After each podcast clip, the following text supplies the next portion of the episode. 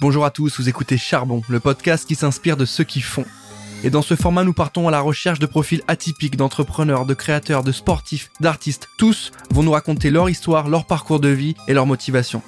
Cette nouvelle saison est réalisée en partenariat avec French Tech Grand Paris et French Tech Est. Merci à eux de nous soutenir et bonne écoute. Nouvel épisode de Charbon Podcast aujourd'hui, toujours en direct de Strasbourg. Je rappelle que cette saison 4 est en partenariat avec French Tech Grand Paris et French Tech Est. Merci à nous accompagner. Aujourd'hui, on va parler durabilité, on va parler engagement sociétal et co-responsabilité. Pour m'accompagner et vous présenter tout ça, je reçois Pauline Weinman qui est fondatrice de Alternative Innovation, qui va nous présenter son projet, son parcours et qui va nous raconter un petit peu l'engagement euh, dont elle fait preuve au quotidien. Salut Pauline, comment tu vas? Bah très bien, écoute, parfait. Je suis ravi de t'avoir avec nous également. Tu vas nous parler de ton projet. On commence toujours avec le CV de l'invité. Si tu veux bien, est-ce que tu peux nous pitcher un petit peu euh, ton parcours, nous dire qui tu es, d'où tu viens et ce que tu fais aujourd'hui? Oui, alors déjà je viens, euh, je viens d'une école de commerce. Euh, ça c'est mon background scolaire. Et puis ensuite un peu touche à tout, plutôt dans le commercial. J'ai commencé dans les photocopieurs donc les fameuses écoles euh, de vente. Et puis, euh, au bout de deux ans, euh, je tournais toujours un peu en rond. Je suis passée par l'emailing.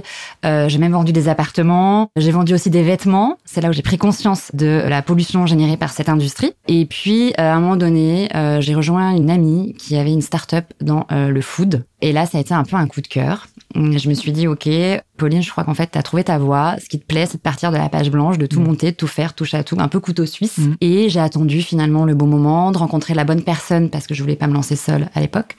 Et quand j'ai rencontré euh, ma future associée, on a monté une première structure qui s'appelait Poétique. On a fait un e-commerce de vêtements. Et c'est comme ça que je suis tombée euh, amoureuse euh, de l'entrepreneuriat. Et ça fait sept ans maintenant que j'ai un coup de foot pour ce métier-là et que finalement je m'éclate dans là-dedans quoi. Ensuite, après l'e-commerce, effectivement, j'ai switché sur Alternative Innovation. Et aujourd'hui, on développe un matériau pour remplacer tout ce qui est pétro-sourcé, donc polyuréthane et PVC, dans l'industrie du cuir et des textiles enduits. Merci Pauline pour les infos. Est-ce que tu peux nous pitcher concrètement euh, Alternative Innovation? Qu'est-ce que c'est? Alors oui, Alternative Innovation, donc c'est une biorésine végétale pour remplacer donc les plastiques pétrosourcés et euh, les caractéristiques techniques de ce matériau donc qui est breveté. Donc c'est qu'il est biosourcé, il est issu de coproduits agricoles, il est made in France, il est 100% recyclable il est personnalisable. Et euh, la partie recyclable chez nous, elle est très importante dans le sens aujourd'hui, on, est une des seules solutions sur le marché où cette solution de recyclage, elle est viable. C'est-à-dire qu'aujourd'hui, on est capable de recycler à 100% par exemple les chutes de production de nos clients. Donc on récupère les chutes et on est capable de récupérer chaque élément de notre composition pour refaire une biorésine à l'infini. Donc on est vraiment dans une démarche éco-responsable à 100%. Voilà, et l'idée c'est de commencer à commercialiser cette biorésine sous forme de catalogue de textiles enduits verts, donc pour les marchés que, que j'évoque comme l'ameublement, la maroquinerie, l'automobile, etc. etc. Euh, mais cette biorésine, elle est malléable, donc on peut aussi en faire du fil, on peut la pulvériser, on peut faire des, des coatings, hein, juste euh, ce qu'on appelle les plastifiants en fait au-dessus euh, des matériaux. Enfin, voilà, on peut en faire plein de choses. Donc il y aura d'autres marchés qui vont déboucher pour Alternative Innovation par la suite. D'accord, donc vous allez apporter une solution dans la production des vêtements pour les rendre un peu plus durables, un peu plus éco-responsables. C'est ça votre euh, idée principale? Comment tu comment tu le pitches ou comment tu le racontes ton histoire? Alors en fait, Alternative Innovation, c'est un matériau. Donc on remplace euh, le plastique pétro-sourcé, euh, souple. Donc notre notre innovation, c'est un brevet. On a développé donc un matériau donc qui est un polymère. Donc c'est un mot un peu peut-être un peu compliqué, mais en gros c'est une résine à mémoire de forme que l'on peut travailler pour remplacer les polyuréthanes qui sont présents aujourd'hui dans l'industrie du cuir et des textiles enduits. Donc c'est pas que la mode, puisque finalement euh, les textiles enduits, on en trouve un peu de partout. Donc effectivement dans la maroquinerie, la chaussure, mais également euh, l'ameublement, par exemple euh, des canapés, ou même dans tout ce qui est mobilité comme l'automobile, puisqu'on a beaucoup de sièges de voiture aujourd'hui qui sont faits en textile enduit. D'accord. Aujourd'hui, la société à quel âge tu m'as dit? Elle a un peu plus de deux ans. Donc ça fait deux ans qu'on s'est lancé dans cette belle aventure. Maintenant, ça fait cinq ans qu'on travaille sur euh, sur le brevet. Donc euh, l'aventure, elle a commencé en amont, mais ça fait deux ans que la société existe. Qu'est-ce qui t'a motivé à aller dans cet univers? Tu m'as parlé de tes différentes aventures en, début de carrière sur la vente. Donc bon, j'imagine que le pitch, euh, c'est plus trop un problème pour toi. Tu sais vendre ton, ton projet, mais qu'est-ce qui t'a motivé à aller là-dedans? Est-ce qu'il y a une expérience ou un moment donné où tu te dis, ok, tu m'as dit que tu avais pris conscience de la pollution liée euh, à, l'industrie du textile. Mais à partir de quand on se dit, OK, j'ai une prise de conscience, mais ça veut pas dire que j'ai monté une boîte pour résoudre ça. Donc, qu'est-ce qui s'est passé euh, Est-ce qu'il y a eu un moment un peu... Euh, Ouais, alors euh, en fait, il y a quelques années, donc quand j'ai travaillé dans la mode, j'ai pris conscience effectivement de la pollution liée à, cette industrie, donc qui est la deuxième, hein, la plus polluante aujourd'hui. Il y a énormément de déchets, mais de plus en plus de textiles synthétiques. Et en fait, alors à l'origine, tout vient du cuir, parce que finalement, on ne sait pas trop, mais le cuir c'est finalement le matériau aujourd'hui le plus polluant. Hein, donc euh, dans, dans, tous les matériaux. Et surtout, euh, moi j'avais une petite euh, mouvance euh, végane ou cruauté animale qui commençait à éclore dans ma tête. Et donc je cherchais des alternatives. Donc déjà j'allais beaucoup dans les fripes pour chercher des matériaux qui existaient déjà. Et puis c'est comme ça que j'ai découvert aussi les alternatives au cuir. Donc il y a déjà presque dix ans maintenant. Hein. Et en fait, en cherchant tout ça, je me suis rendu compte qu'effectivement il manquait de, de, de, marques qui proposaient des alternatives qui soient responsables, alternatives au cuir, avec bah voilà une, une volonté de travailler euh, de façon responsable. Donc j'ai monté à Poétique Paris dans cette ambiance-là, dans ce contexte-là. Et puis, en fait, en faisant ces vêtements-là, donc je, je, sourçais mes matières premières euh, bah, euh, auprès de fournisseurs qui existaient, donc des fabricants de, de textiles. Et euh, par exemple, j'ai travaillé avec du cuir de pomme. Donc ça, ça fait dix ans que le cuir de pomme existe. Donc c'est à base de déchets de pommes, du cuir de raisin, euh, du cuir d'ananas, le pinatex. Et en fait, je me suis rendu compte que ces matériaux-là, finalement, ils avaient tous une pellicule de plastique pour les rendre bah, tenables, pour les rendre euh, durables dans le temps, pour pouvoir mettre aussi une empreinte, euh, un grain, hein, pour imiter le cuir. Et je me suis dit, mais euh, ça, remplacer le cuir euh, par du plastique, c'est peut-être pas la meilleure idée qu'on ait pour la planète. Et donc c'est comme ça que m'est venue l'idée de créer un matériau, mais déjà pour ma marque de mode. Voilà. Et en fait, en faisant ça, je, je me suis rendu compte que bah, c'était euh, un business à part entier, qu'il y avait énormément de marques euh, de luxe ou autres qui cherchaient aussi des matériaux plus durables, sans plastique. Et finalement, j'ai pivoté au bout de trois ans. Euh, finalement, j'ai fermé la marque de mode et je me suis vraiment consacrée aux matériaux en me disant que c'était plus utile et voilà.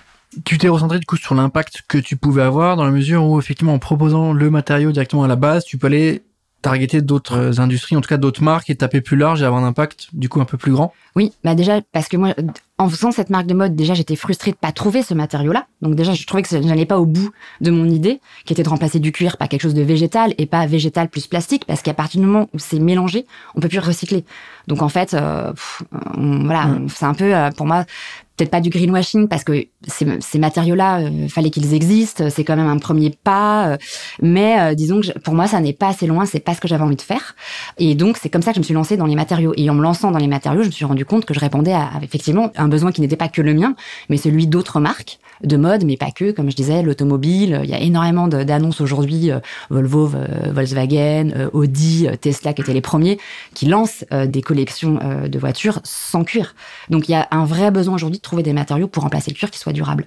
Mais je vais être honnête avec toi, moi je savais pas que le cuir polluait. Et en tout cas, je sais pas à quel niveau. Euh, c'est au niveau de la fabrication ou de l'exploitation euh, ensuite euh...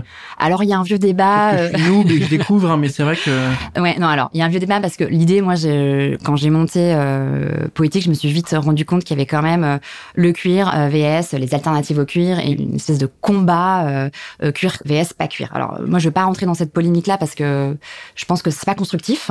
le cuir, de toute façon, effectivement, c'est issu de l'alimentaire, c'est ce que dit cette industrie. Maintenant, ce qu'il faut savoir, c'est que le cuir, il est tanné. Donc il y a tout un processus de tannage. On peut dire qu'on prend pas les peaux de bête, on se met pas sur le sur le dos. Plus. On le fait plus ça. Non, non, non oui.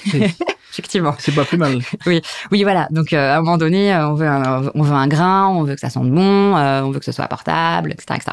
Donc, euh, effectivement, il y a tout un processus de tannage, et, et c'est ce processus-là qui est ultra chimique et qui fait du mal à la planète euh, et aussi aux hommes qui travaillent dans ces conditions-là, parce que, alors, c'est pas tout à fait vrai pour, par exemple, l'industrie du luxe qui euh, de plus en plus met des tanneries en France, mais les trois quarts des euh, cuirs qu'on trouve aujourd'hui dans le commerce sont tannés à l'autre bout du monde, euh, dans des pays en voie de développement où les conditions euh, bah, de tannage sont déplorables. Et, euh, et c'est un vrai désastre pour, aussi pour les populations avoisinantes parce que bah, le traitement de l'eau n'est pas fait. C'est voilà. Donc, donc voilà. Donc c'est vrai que le cuir aujourd'hui, il y a une vraie volonté de trouver des alternatives. Voilà, pour le rendre plus durable. Donc ça peut être travailler le cuir différemment, c'est une chose, mais aussi trouver des alternatives. Puis on sait qu'en plus, on va manger de moins en moins de viande, donc il y aura de moins en moins de peau, donc moins en moins de peau de qualité, donc de toute façon, il faut trouver des solutions. Sur le développement de ce matériau-là, est-ce que tu euh, tu t'es fait accompagner? Est-ce que tu as, euh, en, termes de très scientifique, très technique, et avec qui tu travailles là-dessus Qui du coup a, a cette expertise-là Est-ce que tu as été chercher quelqu'un que tu connaissais déjà ou pas? Qui, qui t'accompagne là-dessus? Alors, bah, toujours la même chose. Alternative Innovation, c'est un peu la suite de cette marque de mode quand même, où tout c'est, mm. où, mm, j'ai pris conscience de tout ça. Donc c'est quand même un processus qui date depuis maintenant plus de sept ans. Et quand j'ai monté cette marque de mode, j'étais incubée à Station F, programme IFM, et j'ai rencontré pas mal de, de personnes dont une personne qui m'a fait présenter AgroParisTech. Et AgroParisTech travaille avec un labo qui s'appelle l'URDABI à Reims. Et en fait, ce labo-là avait un brevet non exploité qui pouvait euh, bah, répondre à mes besoins de créer un matériau euh, durable pour remplacer le cuir. Donc, on a travaillé comme ça euh, deux ans sur fonds propres. Hein, et puis ensuite, quand on a validé le concept, AgroParisTech est rentré au capital, on a monté la société et, et puis l'aventure est partie à ce moment-là. Donc finalement, tout ça a été possible avec du réseau, des rencontres, voilà. Aujourd'hui, vous en êtes où là en termes de, de, développement Si on peut essayer de mettre euh, une phase. Euh. Oui, alors euh, aujourd'hui, on a des échantillons qui sont valides. aujourd'hui, donc on a en fait un matériau qui est souple, qui est durable, euh, sur lequel on peut jouer de la couleur, des grains. Donc on a on a validé le concept qu'on pouvait vraiment faire une alternative au cuir euh, qui corresponde au cahier des charges euh, des marchés. Et puis là on travaille le scale-up. Donc bah, comment on passe du labo finalement à l'industrialisation.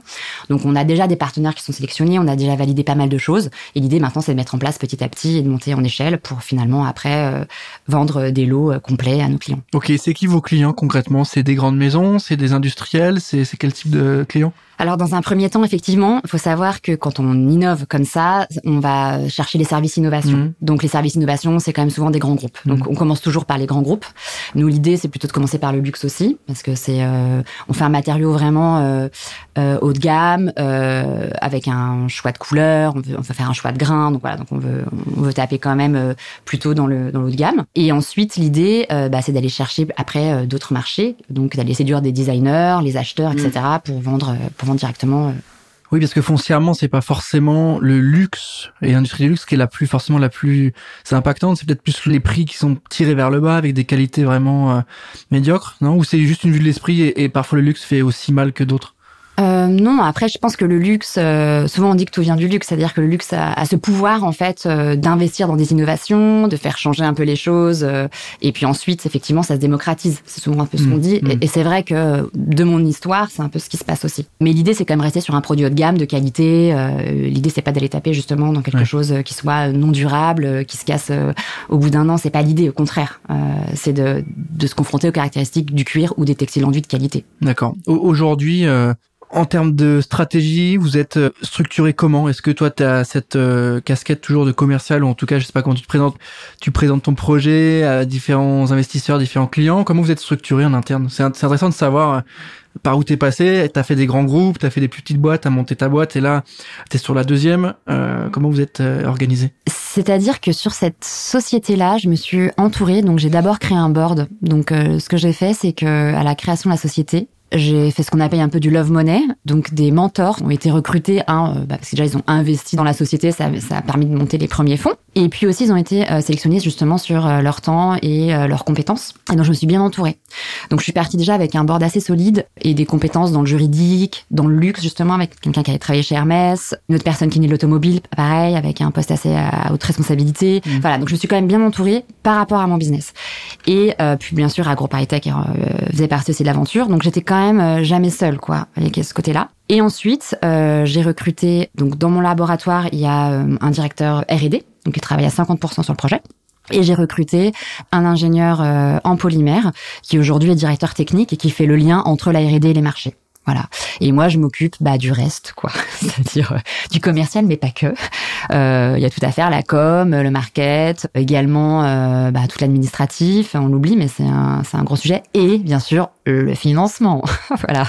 Est-ce qu'aujourd'hui, toi, tu es à l'aise avec ce, avec le fait d'être justement porte-étendard de, de la boîte? Est-ce que ça te va? Est-ce que c'est des choses qui t'ont demandé un peu de travail ou est-ce que tu étais à l'aise avec ça dès le départ?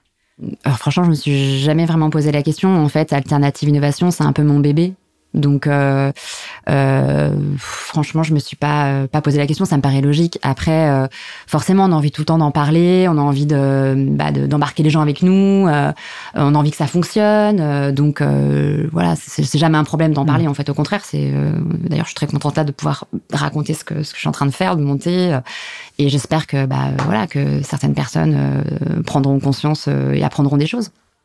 J'aimerais que tu nous donnes ta définition de l'entrepreneuriat. Pour toi, ça veut dire quoi être entrepreneur? Être entrepreneur, c'est une bonne question. Bah déjà dans le mot entrepreneur, il y a entreprendre, donc ça veut dire euh, c'est j'ai une copine qui vient monter. Bon, pardon, je fais un parallèle complètement à voir avec le business, mais j'ai une copine qui a monté euh, un café. Et elles sont deux. Et euh, son associée, elle se dit, moi, je suis directrice.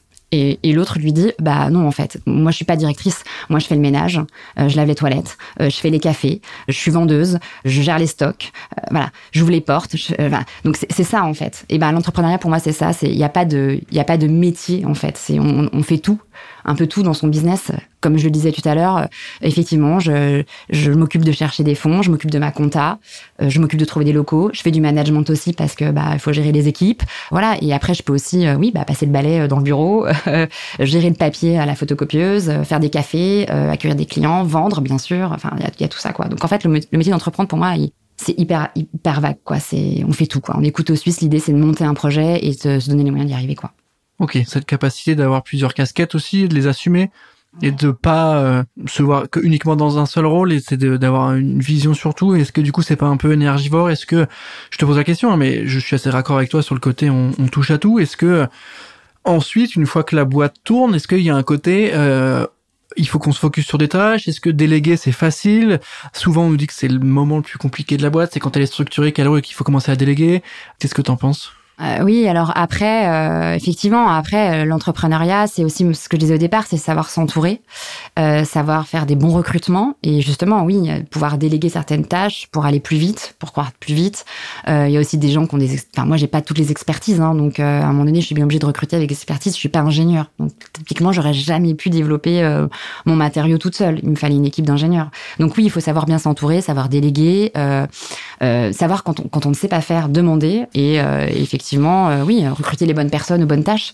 Donc euh, effectivement, c'est euh, oui, l'enjeu c'est quand même de grandir intelligemment et, et de pas tout garder pour soi parce que sinon on fait rien tout seul, on fait rien. De toute façon, on va nulle part.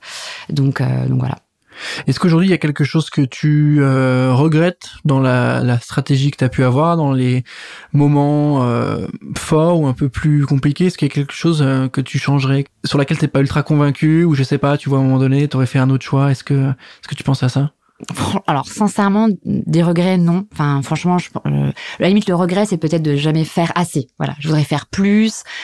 Quand on est dans l'entrepreneuriat, certains matins, on se lève, on se demande pourquoi on est là quand même. Hein. On se dit mais qu'est-ce qu'on va faire? Qu'est-ce qu'on a fait? Pourquoi on est là? Pourquoi on souffre de monter cette boîte? Parce qu'il y a des, c'est beaucoup de pression. Il y a des, il y a des semaines où, euh, bah, on n'a pas forcément des bonnes nouvelles.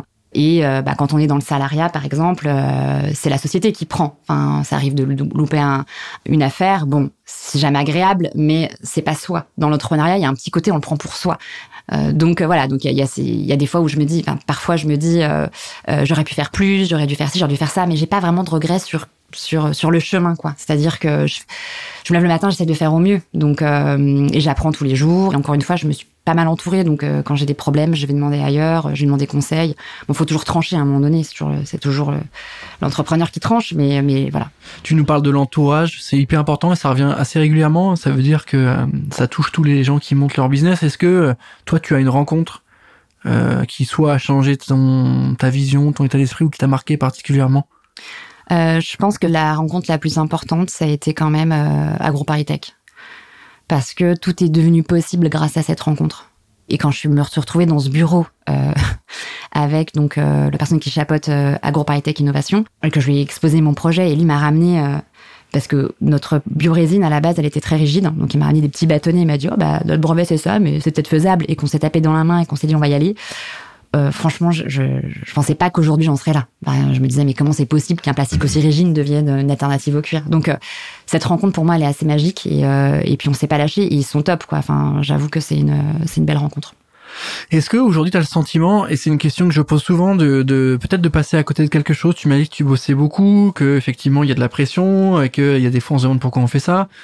Et des fois, quand ça roule, euh, tu te dis, mais c'est trop bien, c'est ultra valorisant. Donc effectivement, dans les côtés négatifs, quand tu prends que tu as quelque chose, c'est directement pour toi. Donc c'est dur. Et aussi le côté, quand ça roule, bah, t'es content de toi aussi, parce que t'as mis l'énergie. Mais est-ce que parfois, t'as as le sentiment de euh, passer à côté d'un moment, passer à côté de d'un temps euh, Je sais pas, est-ce que ça te convient, le, le rythme de vie que t'as aujourd'hui? Alors moi j'adore, mais c'est vrai que sincèrement, on met beaucoup de paillettes dans la dans l'entrepreneuriat. Il faut savoir qu'il y a énormément de sociétés qui se cassent la figure hein, au bout de deux ans. Très très peu finalement réussissent. Ça demande énormément euh, d'endurance et de persévérance et de résilience l'entrepreneuriat, c'est clair. Donc, il euh, faut pas lâcher à la première difficulté, etc. Donc, c'est les montagnes russes. Mais moi, c'est ce que j'aime, c'est cette adrénaline-là, parce que les bons moments, euh, ils sont incroyables. Bon, les moments durs, ils sont durs, euh, mais c'est magique, quoi. Enfin, mais, mais, mais, je pense qu'il faut aimer ça. Tout le monde n'est pas fait pour l'entrepreneuriat, donc c'est pas un monde de paillettes. Hein. C'est sûr que l'entrepreneuriat, c'est dur. Quoi. Il y a des matins, on se lève, sincèrement, c'est dur. faut vraiment se motiver et on n'a pas, en plus, on n'a pas de chef, quoi. Donc, euh, on, est, on, est, on, est, son propre chef, donc on est sa propre motivation. Donc, faut, pour rester motivé sur la durée, je pense qu'il faut aimer ça. Et après, sur la question de passer à côté de quelque chose, c'est vrai que ma vie privée, parfois, c'est un peu compliqué. Ma vie familiale, plutôt. J'ai une petite fille, donc euh, effectivement, euh, parfois, euh, c'est un peu sport. Hein. Pour être à 18h à l'école, c'est un peu sport. Pour bosser le soir. Voilà. Mais, mais j'essaye de, de me dire que oui, même dans l'entrepreneuriat, faut se réserver des moments, c'est une organisation, mmh. faut se réserver pour faire du sport, faut se réserver pour être avec sa famille, pour voir ses amis, voilà. C'est un peu à chaque fois la même chose. Il faut trouver euh, à la fois le juste milieu.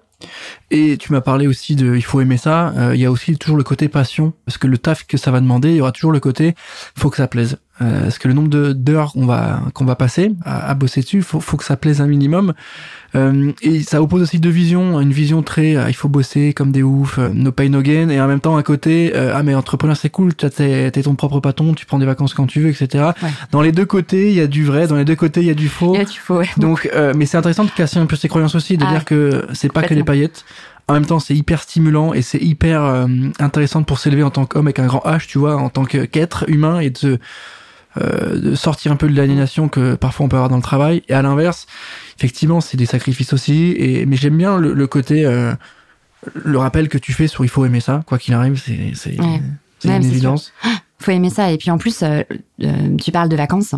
Franchement, même quand je suis en vacances, j'y pense tout le temps. C'est comme si c'est une machine qui s'arrête jamais. C'est en fait l'entrepreneuriat, ça fait partie de sa vie.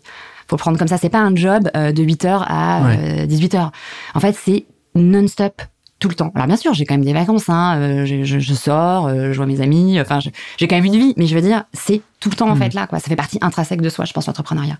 Effectivement quand on switch après quand on parlait tout à l'heure quand on fait un gap peut-être que ça change. Je, ne suis pas encore arrivée donc euh, peut-être que je reviendrai pour en parler. Mais moi je suis encore dans la phase d'avant. Et, euh, et finalement euh, ouais le côté ça s'arrête jamais mm. je, je, le vis quoi.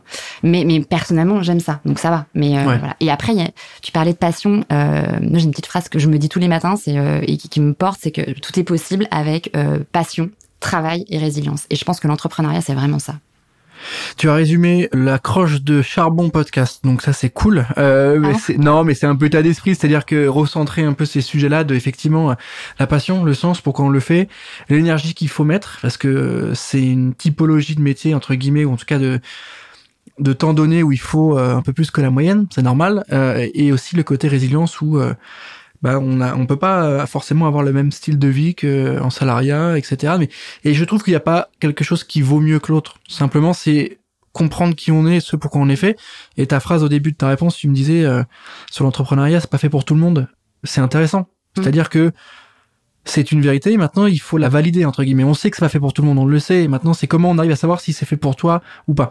Ah bah c'est simple. Hein. Est-ce que euh, moi quand j'étais dans le salariat, je gagnais dix fois plus. Euh, mes vacances, c'était au soleil, euh, aux Seychelles. voilà, c'est fini, quoi.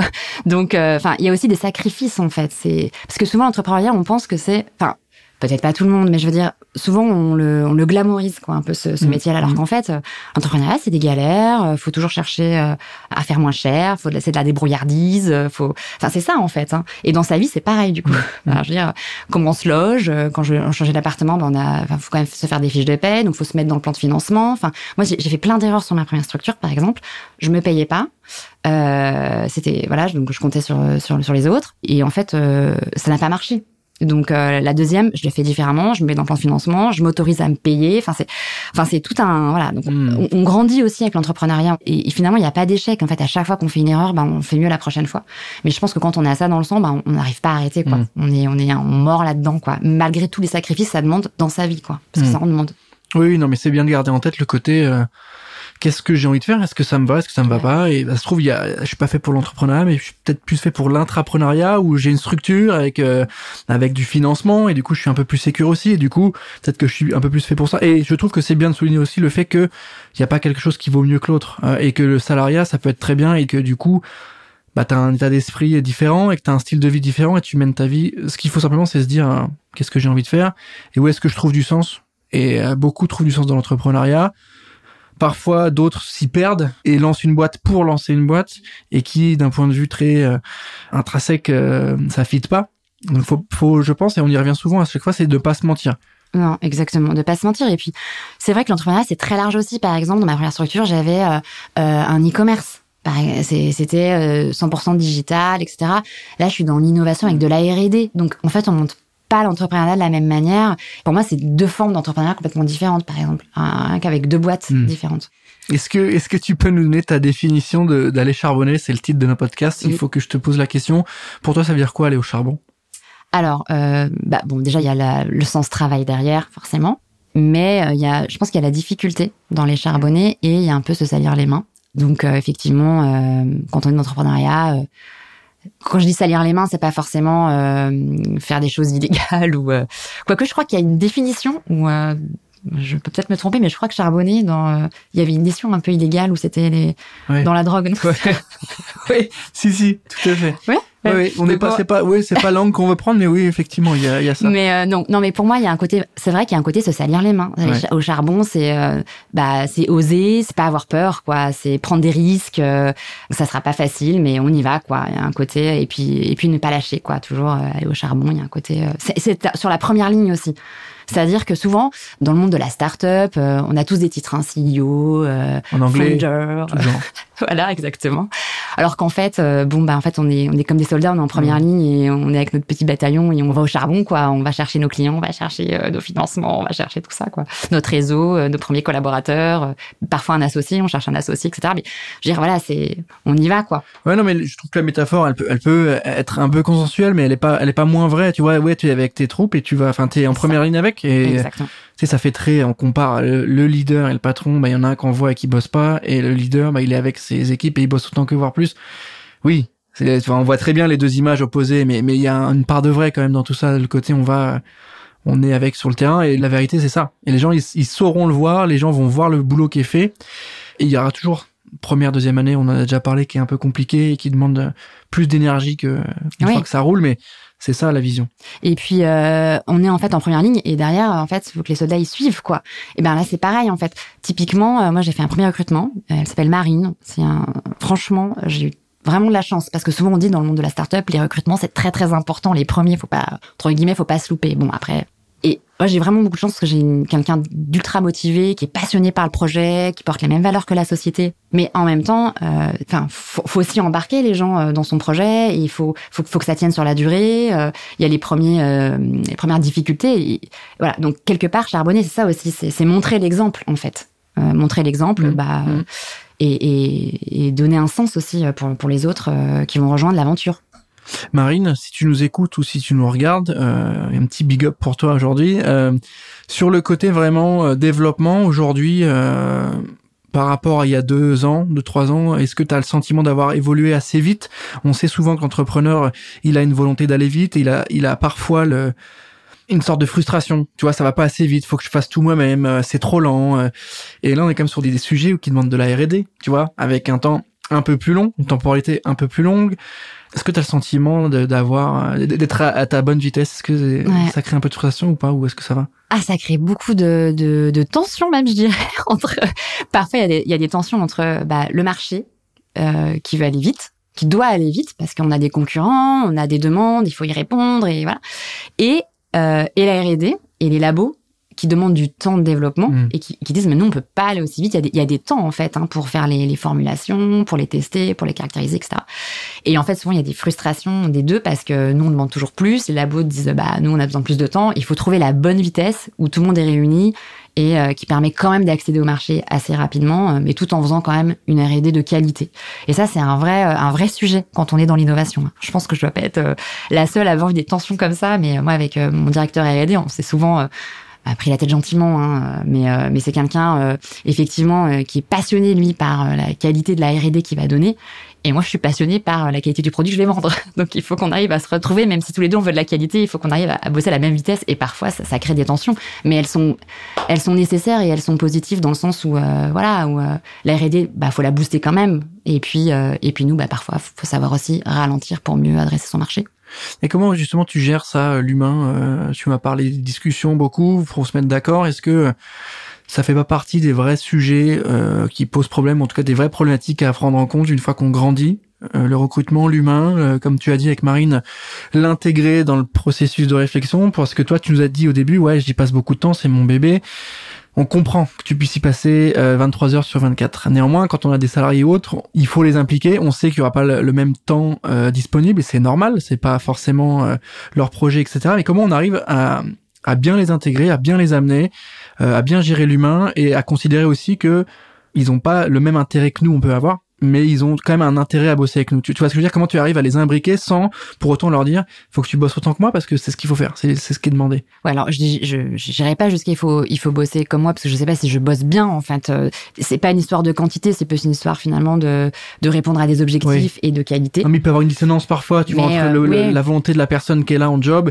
et le, fondateur ou la fondatrice qui est là qui tu vois, ça peut être. Euh, bah, c'est là où j'ai fait un bon recrutement, c'est que j'ai pas j'ai pas besoin de, de remettre en question ça. Euh, Marine, euh, mais comme Antoine d'ailleurs, qui est aussi euh, directeur R&D, mais qui est que 50% sur le projet parce qu'il bosse aussi sur d'autres projets R&D qui sont intéressants pour le projet. Enfin bref, il y a des ponts.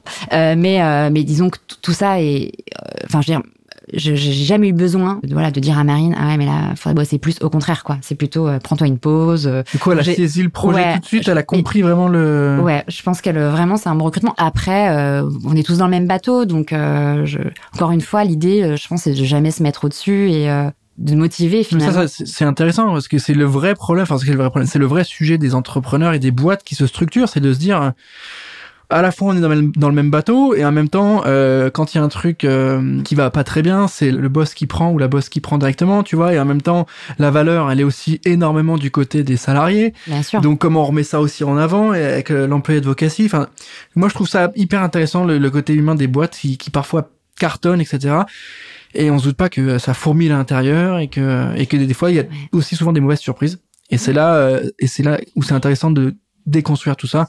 Ouais, ouais, là j'ai de la chance, mais par contre, c'est vrai qu'avec Marine, on, on, se fait souvent des points des points café et euh, je lui demande ce qu'elle veut faire, euh, ce sur quoi elle veut monter en compétences. Je pense c'est aussi s'intéresser aux gens, c'est-à-dire que c'est pas que du, euh, enfin c'est un humain derrière quoi quand même.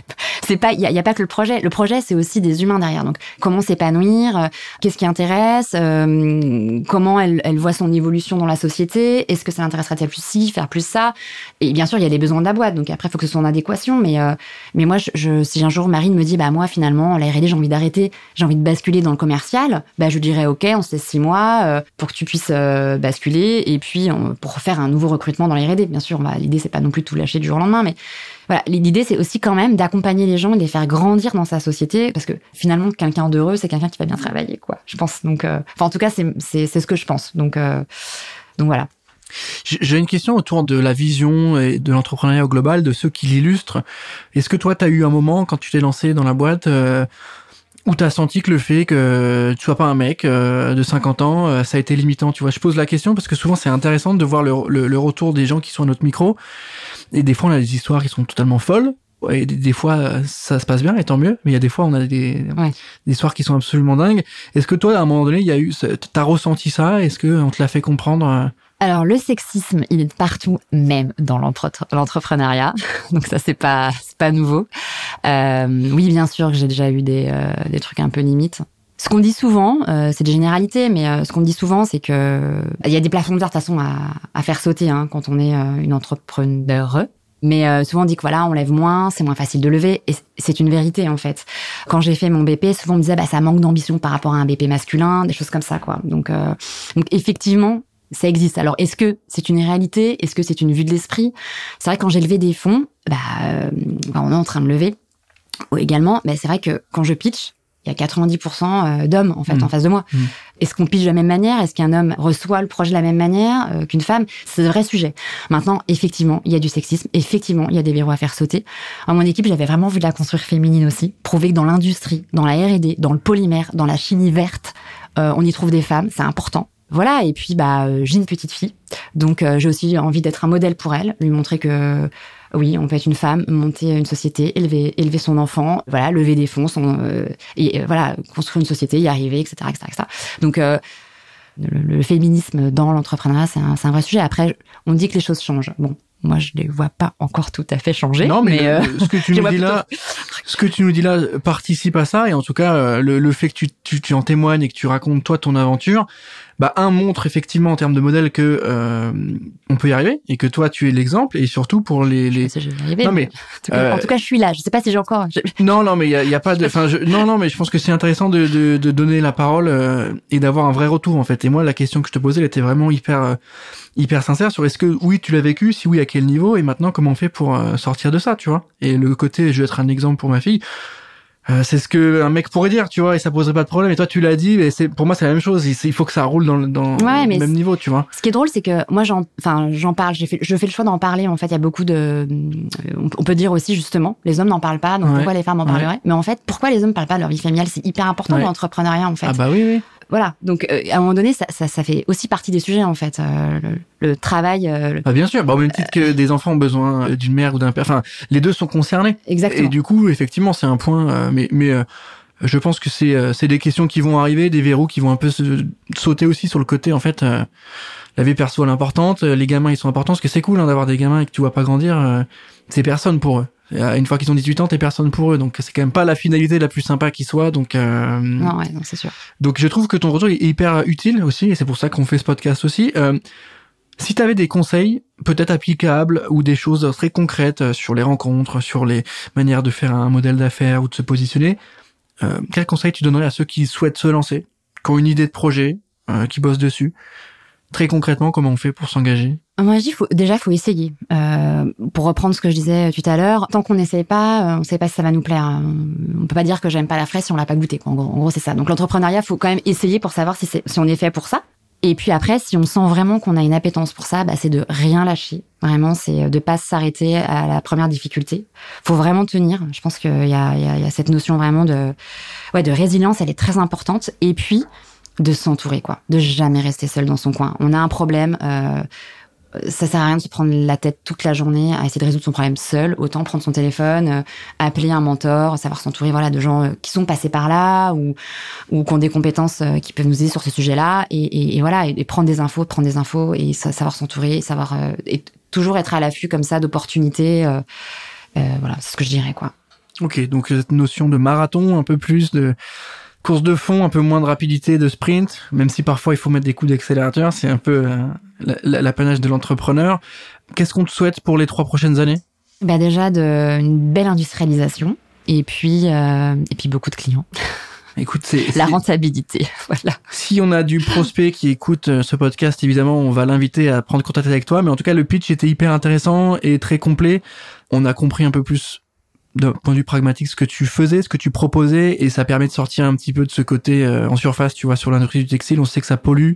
Quelle solution on a? Ah bah je sais pas. Toi, t'en proposes une. Oui. C'est quand même intéressant. Euh, on arrive à la fin de cet épisode. Merci d'avoir pris le temps de répondre à toutes mes questions déjà. Avec plaisir. Merci d'avoir été là avec nous. Merci à tous de nous avoir écoutés. Je rappelle que la saison 4 de Charbon est toujours en partenariat avec French Tech Grand Paris et French Tech Est. Merci à eux de nous soutenir et on se retrouve très vite pour un prochain épisode.